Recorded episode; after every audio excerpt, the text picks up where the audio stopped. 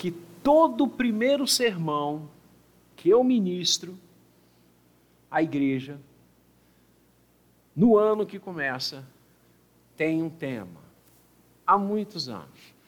Tal qual no aniversário da igreja, em abril, eu já estou trabalhando o sermão de aniversário da igreja. E nesse recesso, eu li um texto que eu quase certo que eu faça o sermão sobre ele.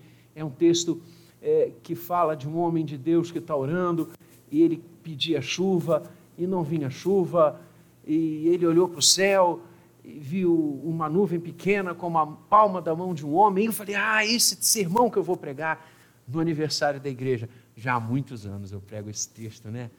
Sobre a palma da mão de um homem.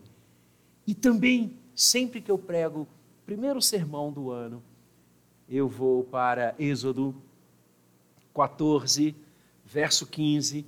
Peço que você abra as Escrituras Sagradas nesta manhã. Então, Pete, pronto, cumpri a promessa. Domingo passado eu cheguei aqui, foi o reverendo Gabriel que ministrou semana passada e a Pete me abraçou quando eu cheguei e ela disse: Pastor, é o sermão hoje do povo marchando. Eu falei: Não, domingo que vem. Domingo que vem. Hoje, hoje é, o, é, o, é, o, é o pastor da igreja, eu sou, eu sou auxiliar, então eu prego no domingo que vem. Êxodo 14, verso 15. Você abriu.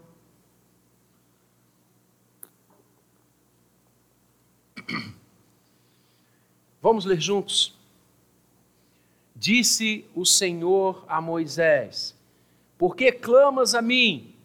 Dize aos filhos de Israel que marchem. Dize aos filhos de Israel que marchem. Vamos orar. Pai querido, obrigado por tua palavra aberta diante de nós. Obrigado porque podemos nesta hora voltar os olhos e o coração para ela. Obrigado porque ela é fonte inesgotável de ensino, de exortação, de luz para os nossos pés, de lâmpada para os nossos caminhos. Obrigado porque através dela nós encontramos a tua vontade, nós encontramos o ânimo que vem do Senhor e a revelação do teu coração para cada um de nós. Agora, Pai, quando vamos pensar, meditar sobre ela, rogamos que a tua unção nos acompanhe, rogamos que fales a cada um de nós, queremos te ouvir. Usa esta manhã para nos despertar para e santo de Jesus. Amém e amém. Amados, se em tantos anos anteriores, como eu disse, eu inicio as minhas pregações no ano com este texto, com esta mensagem, eu creio que poucas vezes eu preciso tanto ouvir esse texto como hoje, como neste domingo como no ano de 2022. E acredito que você caminhe comigo nesse mesmo diapasão. O texto fala de um momento muito específico e histórico na vida de Israel. O Senhor havia tirado Israel do Egito, Israel permanecera subjugado àquela nação, como escravo daquele povo, por quase quatro séculos. Quase quatro séculos. Israel ficou sob o domínio do povo egípcio. Desde que a família de José, que trouxe seus irmãos, seu pai envelhecido, para habitarem a terra de Gozen ou Goshen, ao norte do Egito, até o momento que Deus sopra as conhecidas pragas e ultima com a celebração da primeira Páscoa, que por isso exatamente seu nome significa passagem, Pessar, onde as famílias do povo de Deus se reúnem, colocam em cima da mesa um cordeiro Antes espargiram o sangue deste cordeiro nos umbrais das suas portas. E o texto é lindo: e o sangue vos será por sinal. E o anjo da morte passou aquela noite, e onde o sangue do cordeiro estava nas portas, a morte não entrou naquelas casas. Numa referência clara, absoluta e cristalina do que aconteceria no Calvário, porque o sangue de Jesus continua sendo o nosso sinal. E estamos debaixo dele. Aquela noite que Israel sai, a noite da passagem da habitação da terra de Gozen até aquela noite, 400 anos. E Deus ouviu o clamor do seu povo. É assim que a palavra diz. O Senhor ouviu quando Deus intercepta Moisés no deserto de Midian, falando a ele através da sarça que arde e não se consome, símbolo, aliás, da igreja presbiteriana do Brasil, a sarça ardente. Quando Moisés ouve a voz do Senhor e se aproxima para ver aquela maravilha, e Deus diz a ele: Tira as sandálias dos pés, porque o terreno em que estás é santo. O Senhor vai dizer aquele homem já idoso, que cuidava dos rebanhos do seu sogro Jetro, Deus vai dizer a ele: Eu ouvi o clamor do meu povo e desci para libertá-lo. E mais 40 anos a partir daquele encontro, o Senhor vai permitir a Moisés liderar o povo de Israel pelos desertos, pelas jornadas. E esse momento constitui-se o êxodo. E você lê sobre isso no segundo livro das Escrituras. E finalmente com Josué, eles ganham a Terra Santa, passam para Canaã e a tomam e dividem entre si pelas tribos de Israel. E toda a história, então, tem a sua sequência até aquela noite maravilhosa em Belém, comemorada recentemente, quando daquele povo Deus suscita o Messias. Ah, queridos, logo depois que o Senhor faz Israel sair do Egito, o texto de Êxodo diz que o Senhor não os levou pelo caminho mais rápido. Havia uma rota que rapidamente chegaria aonde eles gostariam de estar e para onde Deus os conduziria. A terra que manava leite e mel. Mas o texto diz que Deus não conduziu o povo pelo caminho mais rápido. Deus o levou pelo deserto. E alguns autores e comentaristas vão dizer exatamente o que nós cremos: que o deserto é a grande escola do povo de Deus. O deserto é o momento que eles aprenderam quem era o seu Senhor. O deserto pode parecer duro, o deserto pode parecer inexpugnável, o deserto pode parecer o pior caminho, mas como se aprende no deserto? Como se aprende com as dificuldades? Como se aprende com as durezas? Principalmente em relação à libertação e à maneira de Deus agir na vida de cada um de nós. E é exatamente isso que Israel começou aqui. Esse é o primeiro grande enfrentamento daquele povo. Eles andam, caminham e rapidamente chegam ao primeiro desafio, que é o desafio do mar. Como atravessar? Como vencê-lo? Imaginem a cena séculos de escravidão. Agora sai. Coração esperançoso, alma jubilosa, no rosto riso. Caminham, caminham e se defrontam com um inimigo intransponível. Como passar pelo mar? Como vencê-lo? Como enfrentá-lo? Diante de si, aquelas águas profundas que não se deixariam atravessar sem grandes fatos. Do lado direito, deserto. Do lado esquerdo, deserto. E ali parados de frente ao mar, os que estavam mais atrás, pois eram muitos,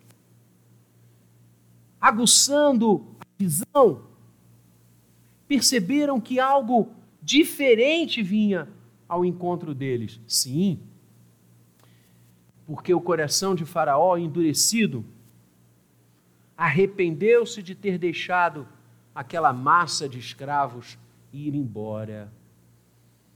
E arregimentou os seus exércitos, e lembremos-nos que o Egito era a nação mais bélica e preparada do crescente fértil. Não havia nenhum outro povo na proximidade que fizesse frente ao poderio bélico do Egito. Não havia. E Faraó arregimenta o exército do Egito para irem ao encalço dos escravos que ele havia permitido sair. E os que estão atrás avisam: são os exércitos de Faraó, são os carros e cavalos de Faraó que estão vindo atrás de nós. Ainda bem que estamos no deserto, porque tem bastante areia para as nossas covas. Vamos morrer aqui. Não temos para onde ir. Não temos como atravessar o mar, não temos como ir para a direita, não temos como ir para a esquerda e atrás de nós os inimigos. O que fazer?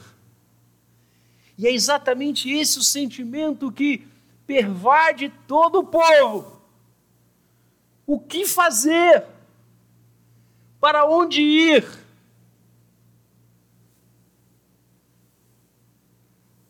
Eu dizia que o ano que começa, para mim, é o ano onde esse texto mais precisa falar.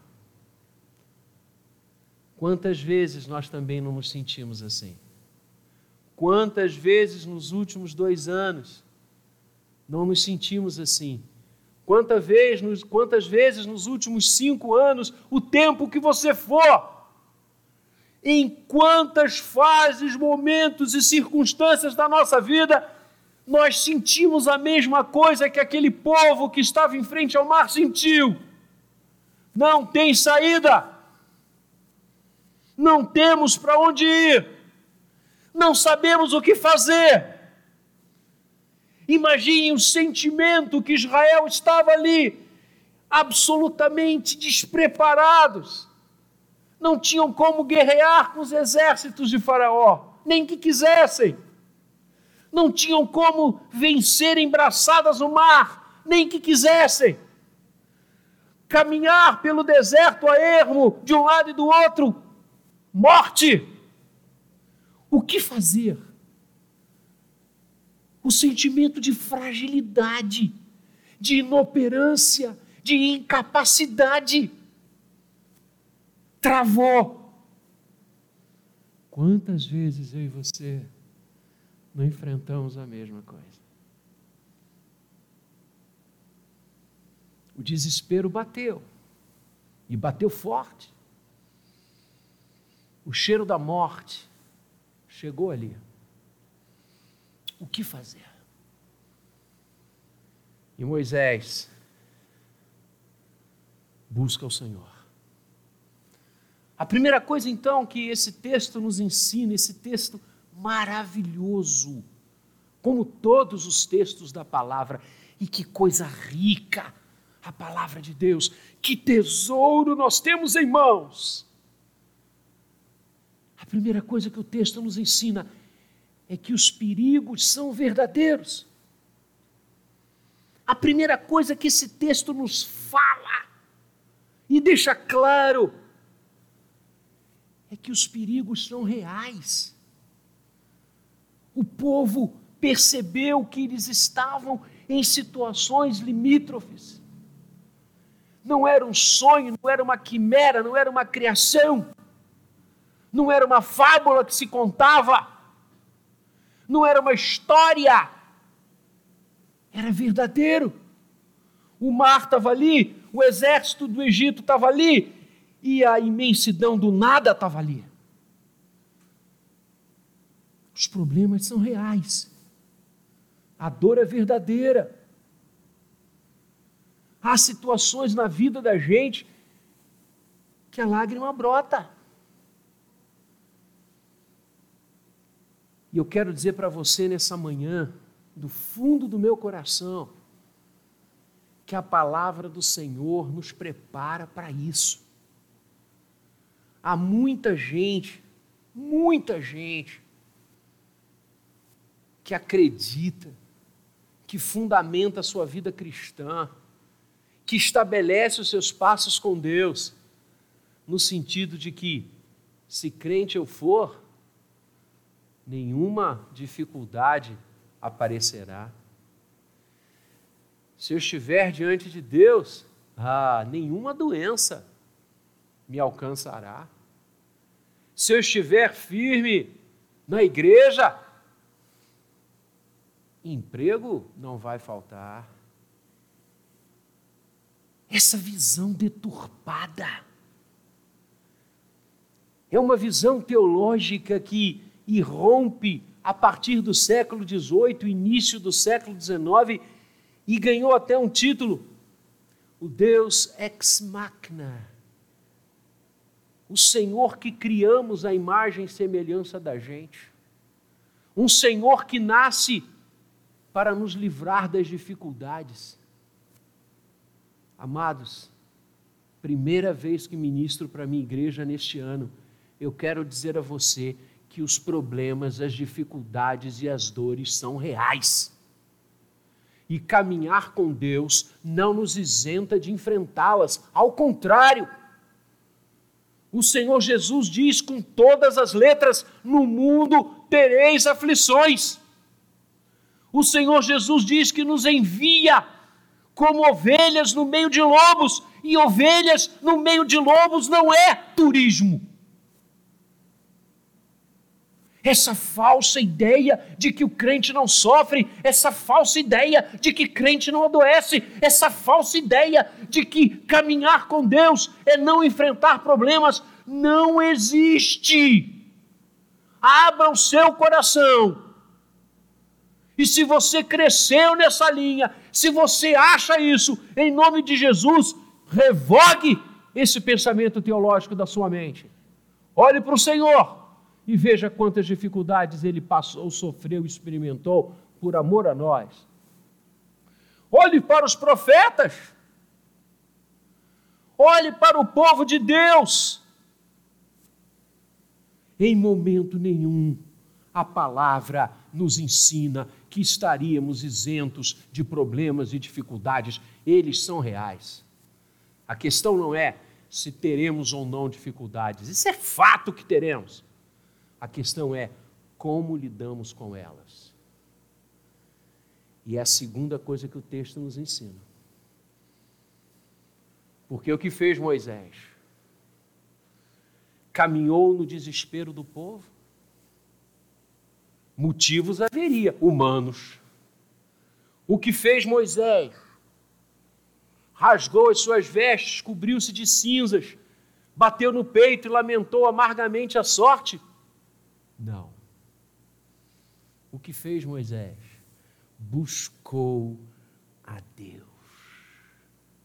Então, se os problemas são reais e são, se as dificuldades, e eu tenho certeza que ao longo deste ano eu e você enfrentaremos dificuldades. A questão não é essa. A questão é o que temos que fazer buscar a Deus. Não confiar na nossa força. Não confiar na nossa inteligência. Não confiar no nosso dinheiro. Não confiar nas pessoas que conhecemos. Não confiar nas instituições, por mais bem intencionadas que elas sejam, mas confiar a nossa vida ao Senhor. Moisés o busca.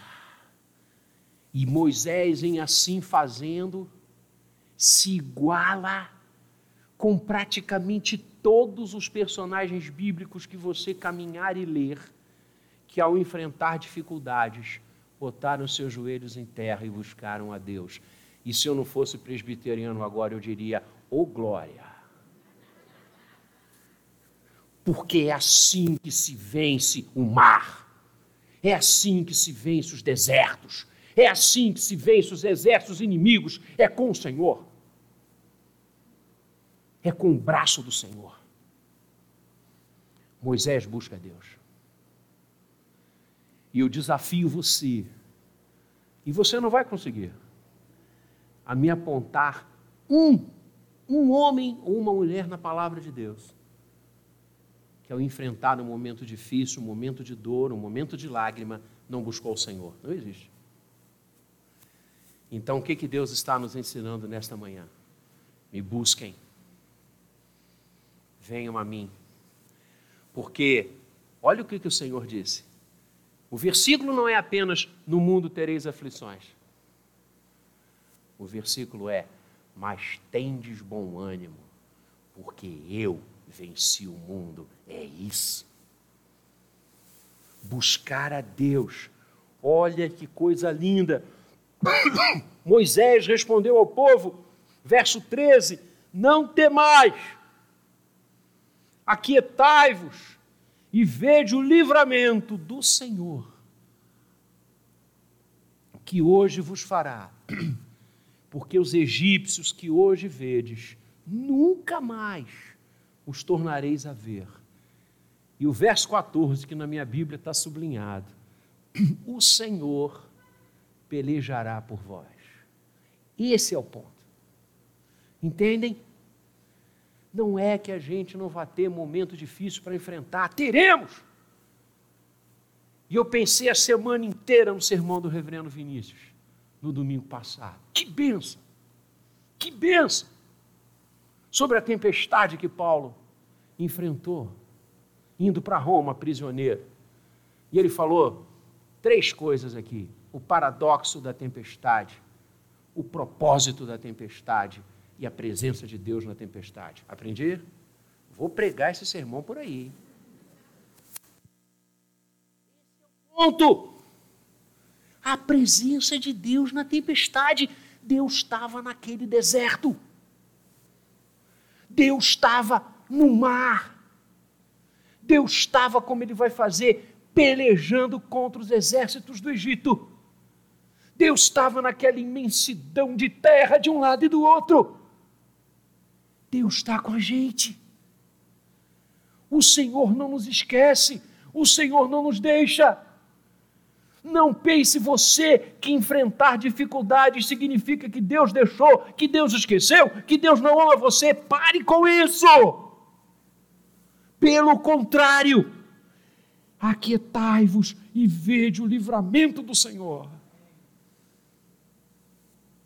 As tempestades vão vir, os mares vão vir, mas o Senhor pelejará por nós.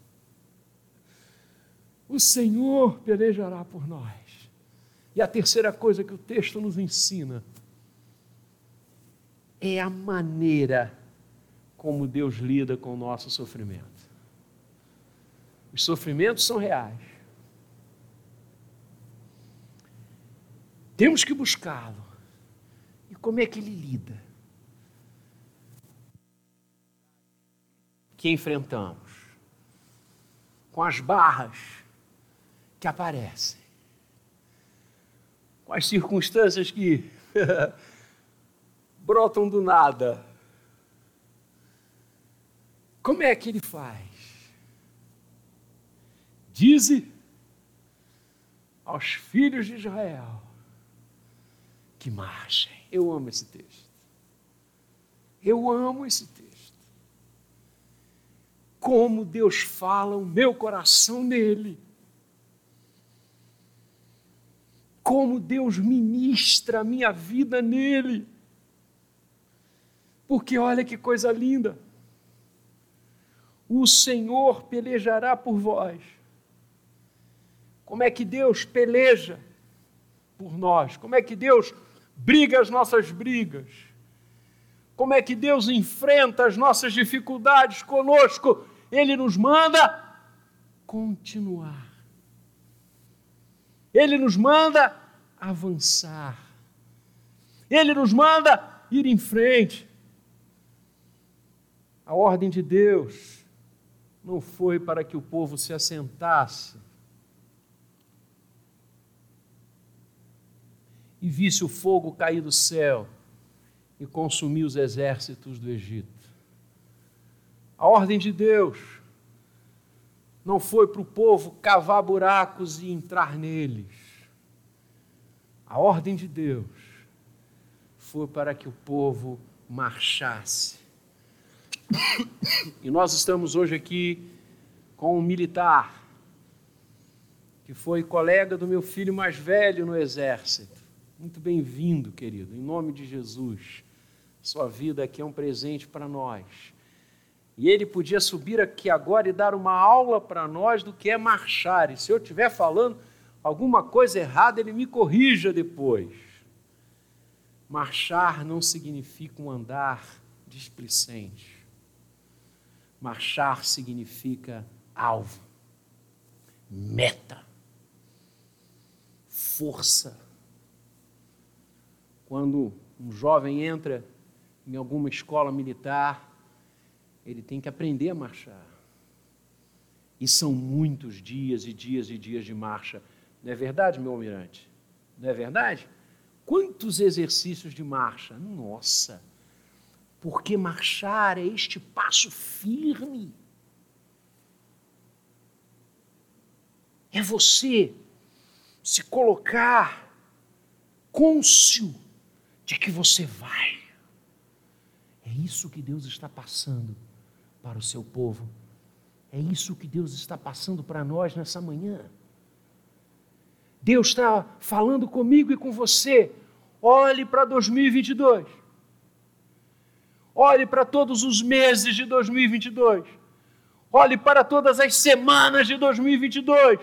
Olhe para todos os dias de 2022 olhe para todas as horas e minutos de 2022 e marche por eles. E vá em frente, porque a minha bênção vai estar com você. E olha que coisa linda.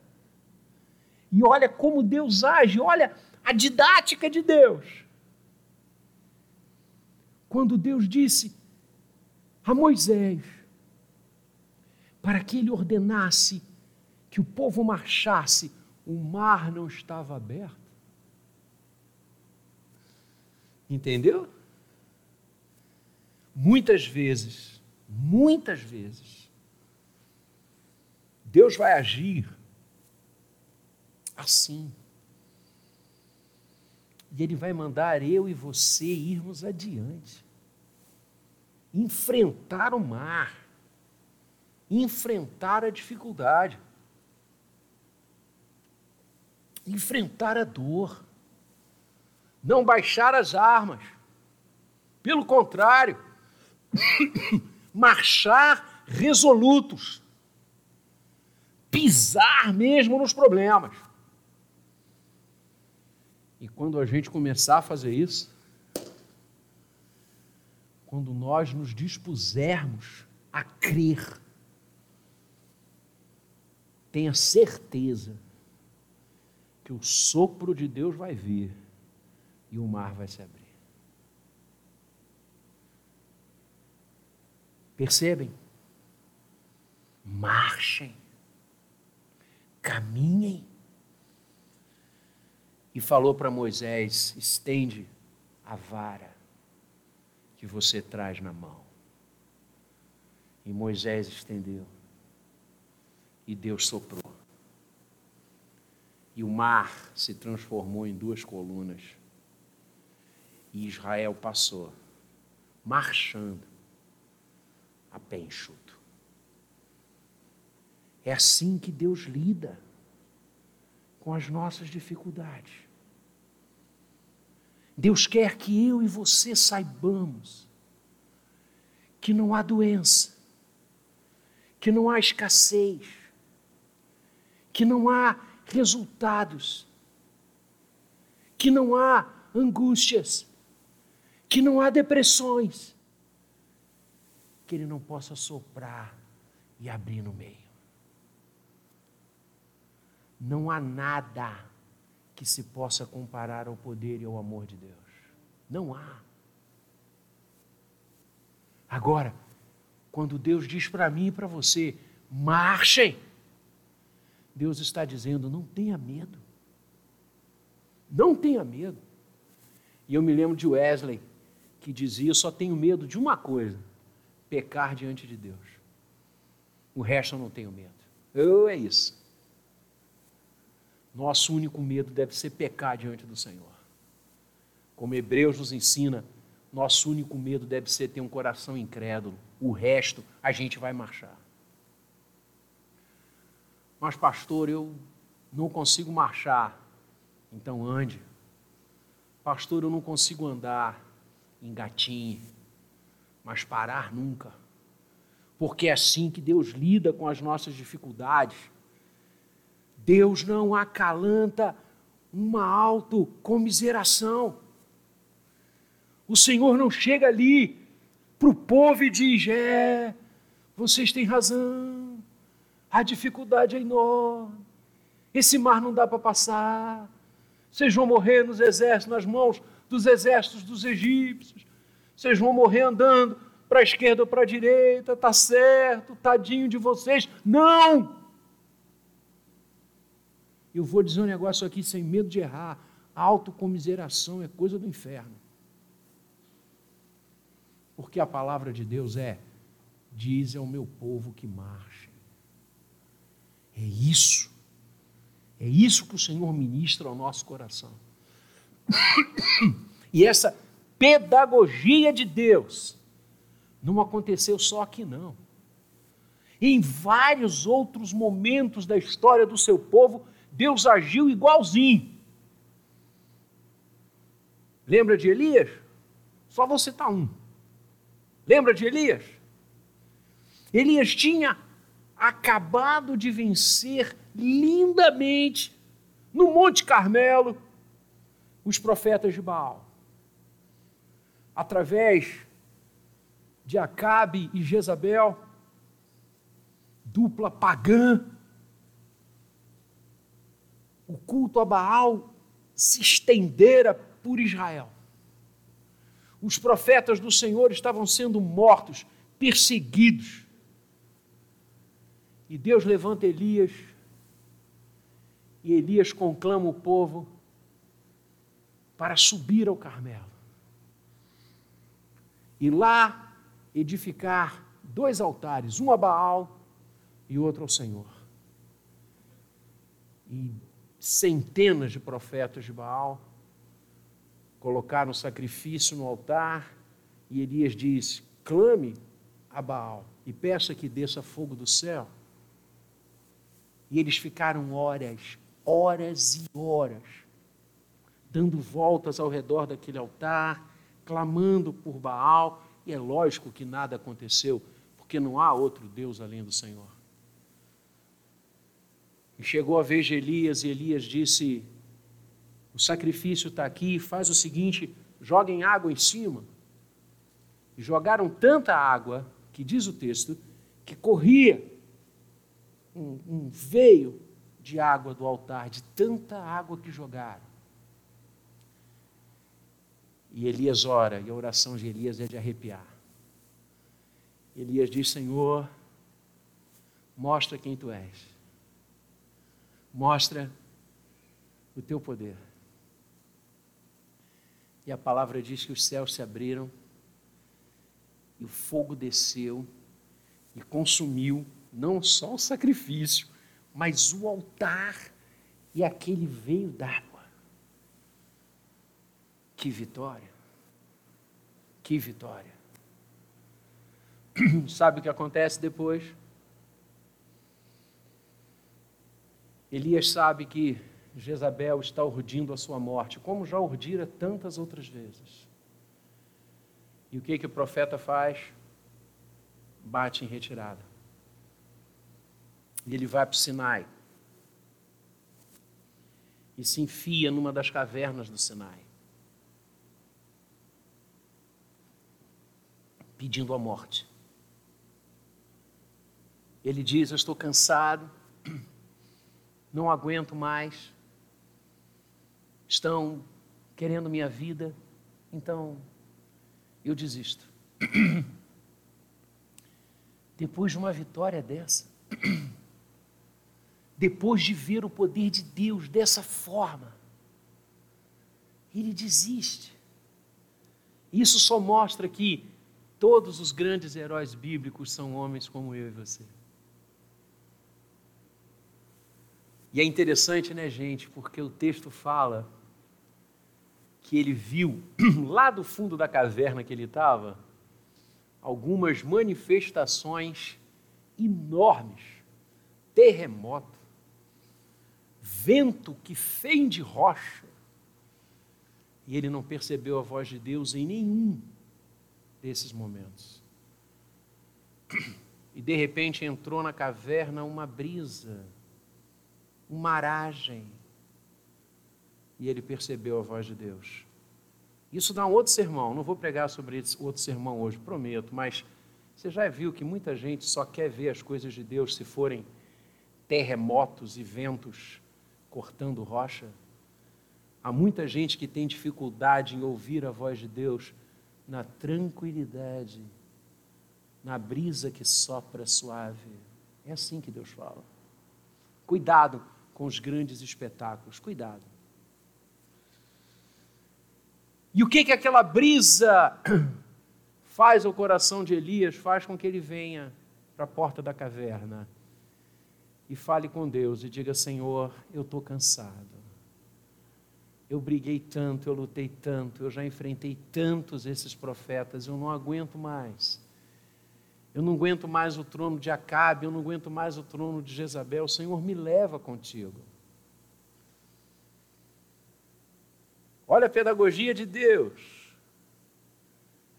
Deus poderia ter aninhado a autocomiseração de Elias, né? Ah, oh, meu servo, você tem razão. Realmente, você tem, você tem motivo de estar abatido você tem motivo de estar choroso, deprimido. Olha, vai mais para o fundo da caverna, vai, vai, entra mais, porque você tem toda a razão. Você é homem, você é fraco, você está enfrentando essas coisas. Olha, não. A psiquiatria de Deus é diferente. Que é certa. Deus vem e diz assim: sai daí, volta, volta para o teu ministério, volta para o teu trabalho. Você tem muita coisa para fazer. E olha só, você não está sozinho, não. Eu guardei sete mil joelhos que não dobraram-se a Baal e eles estão esperando a sua liderança. Sai daí, rapaz. Não foi assim com Abraão? Eu falei que ia citar só um, né? Então, perdão. É que eu não preguei domingo passado, então. Deus prometeu Abraão, o nome de Abraão era Abraão. Deus mudou o nome dele para Abraão, que significa em hebraico pai exaltado. E Deus disse: Eu vou fazer de você uma grande descendência, te abençoarei o um nome a tua descendência será como as estrelas do céu, incontável. Abraão achou que Deus estava falando só em termos históricos. Deus estava falando era Cristo. Descendência que não pode se contar é o povo dele. Mas era também um descendência histórico. E Abraão esperou, e os anos se passaram em nada. E os anos se passaram em nada, e ele envelheceu, e a esposa dele envelheceu. E a promessa não se cumpriu. Gênesis 15, Abraão entra em crise. E sabem onde Abraão vai se esconder? igual Elias faria séculos depois, numa caverna. E Deus vai ao encontro dele. Que coisa linda, né? Deus não rejeita Elias, Deus não rejeita Abraão, Deus não rejeita Jonas, Deus não rejeita Vladimir, Deus não rejeita você.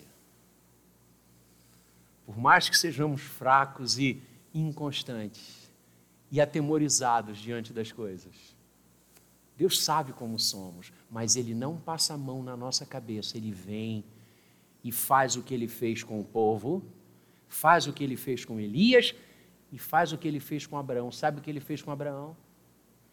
Deus vai ao encontro dele e o texto de Gênesis 15 diz assim: e o tirou para fora. No hebraico é e o puxou para fora. Que lindo isso. É assim que Deus faz conosco, Ele nos puxa para fora das nossas caixas, das nossas crises, dos nossos medos, dos nossos pavores, das nossas incertezas. Graças ao Senhor, Ele não adula isso. Ele mostra: Eu sou o Senhor. Sabe o que, que ele faz quando ele tira Abraão dessa caverna e o puxa para fora? Ele diz: Abraão, olhe para o céu. E Abraão olha. E Deus diz: Você é capaz de contar quantas estrelas você está vendo? Abraão diz: Não, claro que não. E aí Deus faz uma segunda pergunta para ele: Você sabe quantos grãos de areia existem em todas as praias deste mundo? Abraão diz: Eu não posso ter ideia disso. Aí Deus fala: Pois eu sei. eu sei, porque foi eu quem fiz. E Deus então revela um dos seus nomes mais lindos. Gênesis 15. Deus diz a Abraão: Eu sou o El Shaddai. Em hebraico, todo poderoso. Aquieta o teu coração, porque eu prometi e eu vou cumprir. E Deus renova a sua aliança com Abraão. Você está entendendo onde eu quero chegar nessa manhã? E eu acabo aqui. Creia no poder de Deus. Creia no El Shaddai. Creia neste que está dizendo a você: marche. Não titubeie. Não tenha medo. Não se curve diante da dificuldade. Não entre na caverna diante do perigo. Creia que eu estou aqui. O choro pode durar uma noite, mas a alegria vem pela manhã. Dize aos filhos de Israel que marchem. E Deus abriu o mar. E Deus vai abrir quantos mares nós enfrentemos ao longo deste ano. E os exércitos de Faraó pereceram, e Deus fará perecer todos os inimigos que enfrentaremos ao longo deste ano. Mas não vamos para as cavernas. Vamos marchar. Vamos prosseguir. Vamos vencer os desafios. Não desistamos. Essa frase que Deus ministra a Israel no passado e a nós hoje fala disto: não desistamos. Não desista da sua vida. Não desista da sua família. Não desista do seu emprego. Não desista da sua fé. Marchem! Porque o Senhor pelejará por vós. Que Deus nos abençoe. E nos dê um ano de marcha. Nos dê um ano cheios do poder dele. Nos dê um ano repletos da unção da sua graça. Porque quem marcha, marcha com objetivo. E sabe qual é o objetivo que Deus coloca para nós nesse limiar de 2022 e de todos os anos até aquele dia? Que ou nós estaremos com Ele ou Ele voltar para estar conosco, que nós marchemos olhando firmemente para o Autor e o Consumador da nossa fé, Cristo Jesus. Ele é que é a solução de todo problema, de toda crise, de toda dificuldade, de todos os inimigos, porque nele a plenitude de Deus habita e Ele está conosco. Tendes bom ânimo, eu venci o mundo, e eis que estou convosco todos os dias, até a consumação dos séculos. Por isso nós marchamos, não porque somos fortes, mas porque o nosso Deus é o El Shaddai. Que Ele nos abençoe. Amém. Vamos ficar de